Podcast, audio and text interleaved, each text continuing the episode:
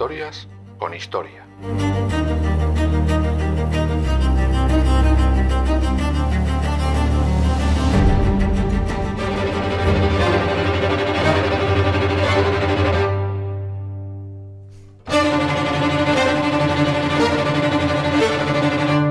Mi muerte es prematura. Me han asesinado el oligopolio inglés y su asesino a sueldo. Este vaticinio se cumplió un par de semanas después de haberse escrito. Francia, el ejército, Josefina. La última hacía tiempo que le había olvidado, después de cómo se portó con ella, la verdad que no me extraña. El ejército quizás sí le seguía recordando, no en vano jamás habían vivido unos éxitos como los de aquellos años. Francia tendría, desde ese momento, una relación de amor-odio con su figura. Hace 201 años, el 5 de mayo de 1821, moría el pequeño cabo, moría el gran emperador de todas las Francias, moría Napoleón, y empezaba la leyenda de su muerte, su cuerpo y de una parte muy específica de él.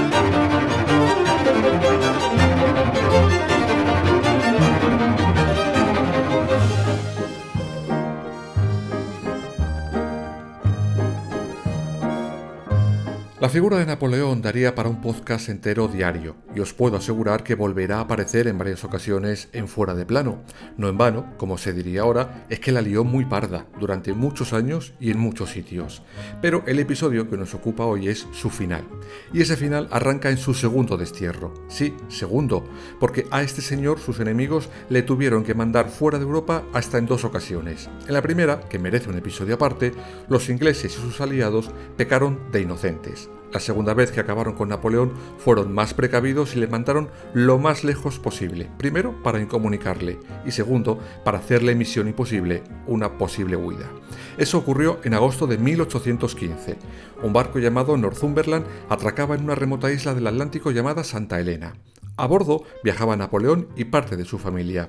Allí llega después de ese primer destierro, que fue casi unas vacaciones, en las que recargó pilas y volvió por donde le habían echado en una vuelta triunfal más que en una supuesta huida de ese destierro. El final de Napoleón, como la mayoría sabréis, llegó con su estrepitosa derrota en Waterloo. Sí, antes de ser una canción de Ava, fue ese lugar donde Napoleón perdió para siempre su poder en el mundo. Pero, ¿cómo era esta isla? ¿Cómo era Santa Elena? Pues era pequeña, muy pequeña, con pocas comodidades, pero sobre todo estaba lejos, muy lejos, a unos 8.000 kilómetros de la costa francesa, con lo que por mucho que quisiera le iba a ser casi imposible su retorno. Era una isla con un clima extremo, o azotaban los mil vientos y lluvias huracanadas o la asolaba un sol abrasador. Era austera en cuanto a posibles comodidades de residencia y, como ya hemos dicho, incomunicada lo cual era perfecto para atajar cualquier plan de fuga que pudiera tener Napoleón o sus secuaces. Y por si esto fuera poco, para vigilarle y controlarle, los británicos pusieron a un hombre severo, recto y que detestaba profundamente al antiguo emperador. Él era Sir Hudson Lowe y literalmente hizo de sus últimos años un auténtico infierno.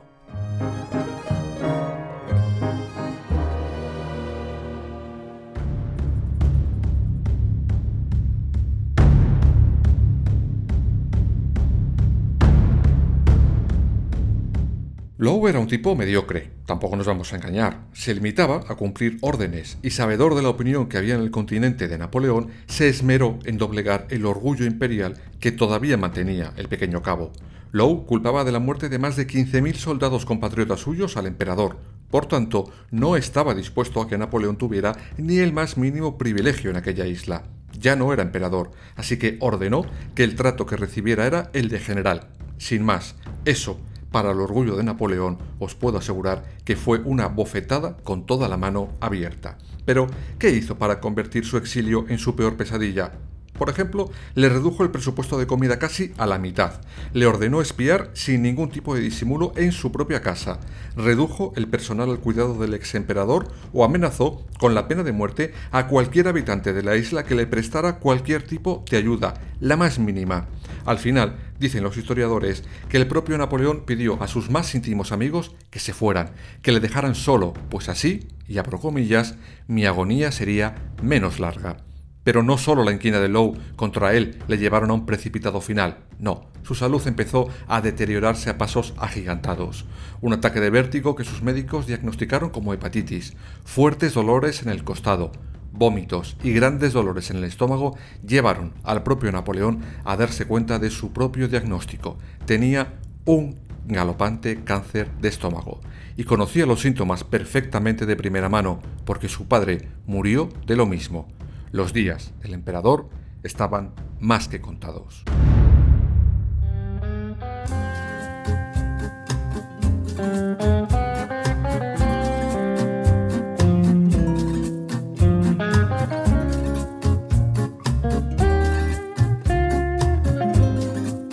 Por tanto de su final, en abril de 1821 Napoleón redacta su testamento. En él, quizás para jugar a un macarro despiste, dejó escrita la frase con la que arrancábamos este episodio, acusando de su muerte a Inglaterra y a su carcelero. Pero él sabía la verdad, al menos una parte. En su testamento hay que reconocerle que fue generoso en el reparto, al menos con aquellos que desde niño le habían ayudado. Claro, en ese momento no tenía mucho que repartir, pero sí que reclamó su derecho a recuperar cerca de 200 millones de francos que había conseguido ahorrar de sus asuntos privados y de sus posesiones en Italia. Esto también lo repartió entre diferentes miembros de sus ejércitos. En ese testamento dejó prueba de su amor por su segunda esposa, María Luisa de Austria, y por su hijo, aunque a este último, la verdad, no le dejó ni un céntimo. Esa esposa, por cierto, que jamás le visitó en el destierro. También dejó una carta que debían entregar el mismo día de su muerte a su carcelero, a Lowe.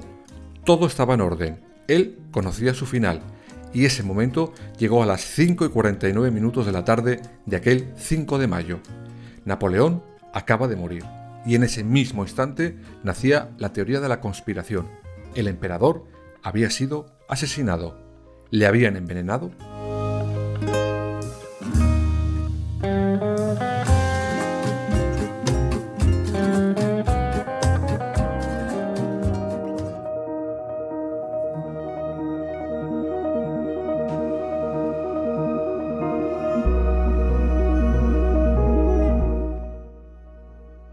Pero, ¿quién comenzó esta fake news? Pues nada más y nada menos que un médico, el irlandés Barry O'Mara. Este señor acusó directamente a Lowe de haber envenenado a Napoleón con arsénico. Y ojo, arsénico sí tendría el cadáver del emperador, pero no por la razón malintencionada que argumentaba ese médico irlandés. No, pruebas posteriores realizadas a esa casa desvelaron que, por ejemplo, en los papeles y tapices de la casa había arsénico natural. La casa estaba llena, pero nadie la había envenenado. Las condiciones de la casa y la misma naturaleza de aquellos tiempos llenaron esa cárcel de Napoleón de arsénico. Aún así, todas las pruebas realizadas al cadáver o a los restos del emperador señalan a una misma causa, un cáncer de estómago.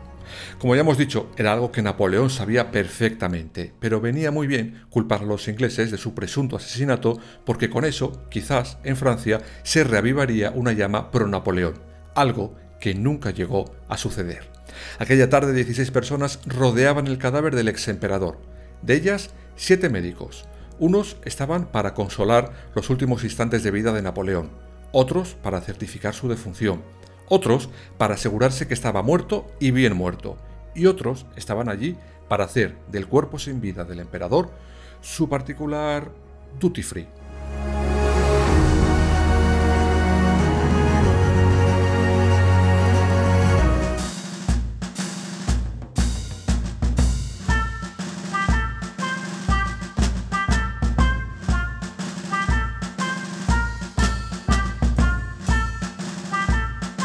Sí, no es ninguna exageración.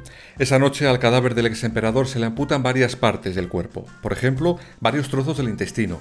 Y eso lo sabemos, por ejemplo, porque en 1841 aparecen expuestos en el Museo Real del Colegio de Cirujanos de Inglaterra. Pero quizás el souvenir más conocido y que ha estado rondando diferentes destinos es el pequeño pene de Napoleón. Sí, hay spoiler, no era el negro del WhatsApp, era más bien micro, pero oye, su cadáver tenía todo el derecho a que su pequeño apéndice no le fuera amputado por deporte.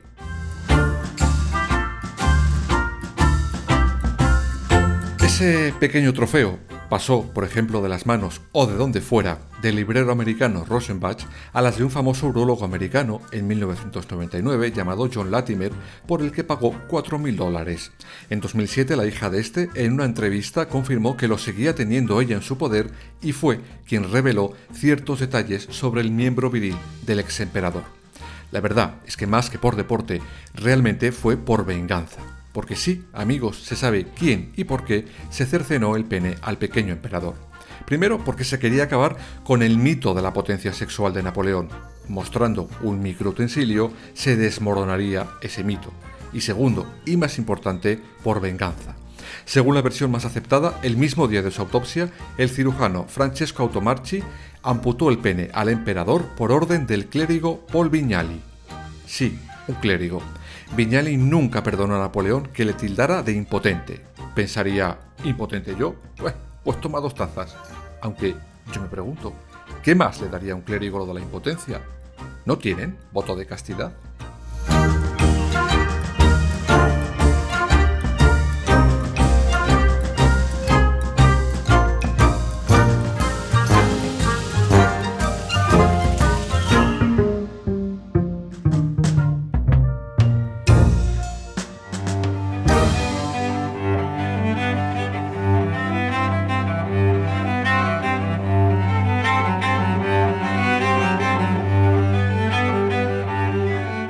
Dejemos ese pequeño asunto y volvamos a la muerte de Napoleón, porque ¿qué ocurrió después con el cuerpo del emperador?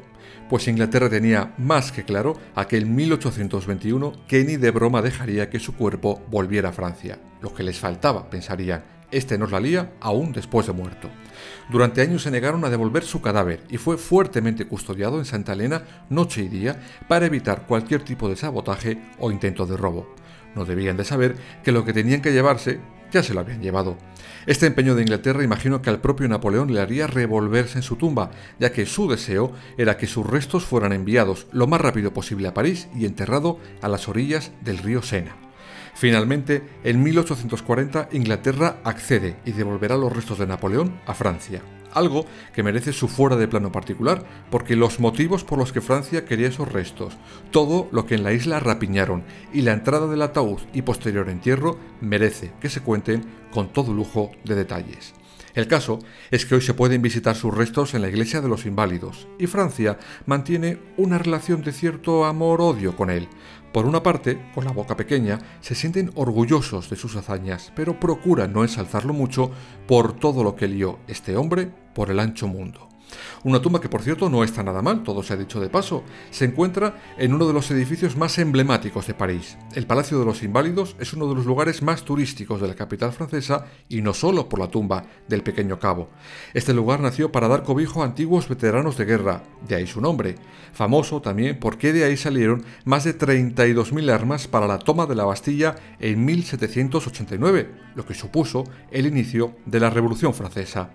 En concreto, el sarcófago que alberga los restos del emperador fue diseñado por Luis Visconti, fabricado en porfirio rojo de Rusia, de ahí su característico color, y descansa sobre un zócalo de granito verde. La tumba contiene seis féretros. Sí, seis.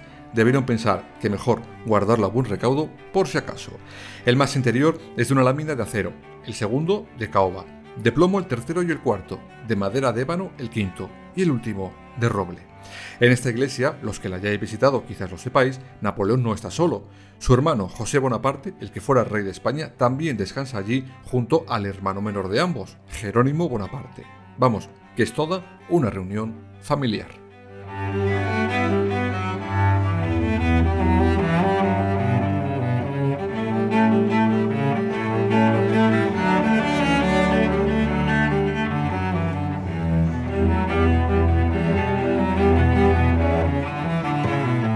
Por cierto, qué curiosa resulta la vida a veces. Trece años antes, en 1808, como os contaba en el anterior episodio, Napoleón puso sus partes encima de la mesa para quedarse con la empresa España SA y nuestros queridos reyes se la vendieron a precio de saldo y justo 13 años después, ese mismo día, le estaban amputando sus partes.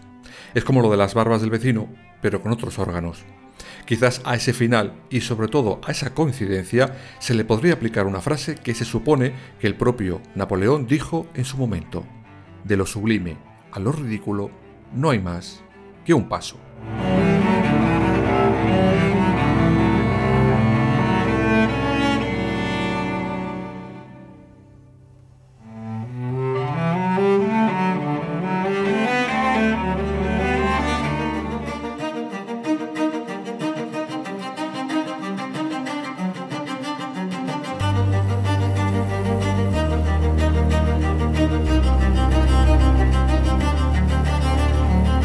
Fuera de plano.